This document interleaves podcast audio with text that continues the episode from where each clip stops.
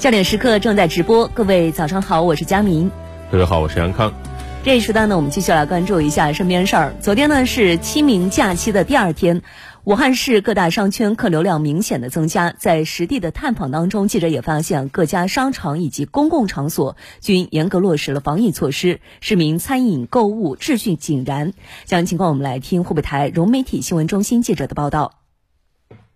中午，武汉多个商圈迎来客流高峰，国广负一层的露天餐饮区，不少人气餐厅都需排队等位。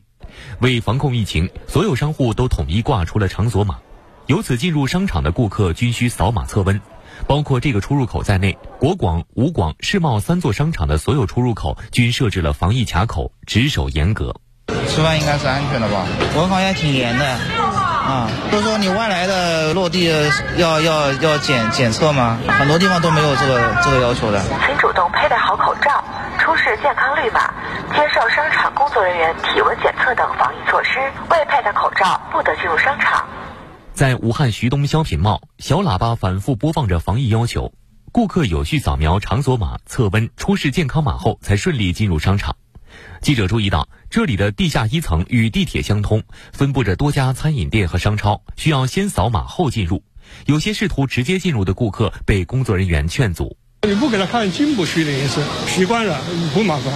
为了自己健康，为了大家的健康，应该这样，每个人自律自觉就好了。如果还有人监监督一下，保持距离啊，不拥挤在一起，就更好了。江汉路商圈迎来不少逛吃的游客，网红奶茶店的门口排起了长队。商圈内，王府井百货、新嘉丽时尚广场、大洋百货等多家大型商场，考虑到疫情防控的需要，关闭了部分出入口，保留的出入口也都有专人负责测温、查验健康码。挺放心的，武汉防疫挺好的，挺挺严的。现在就查佩戴口罩跟健康码。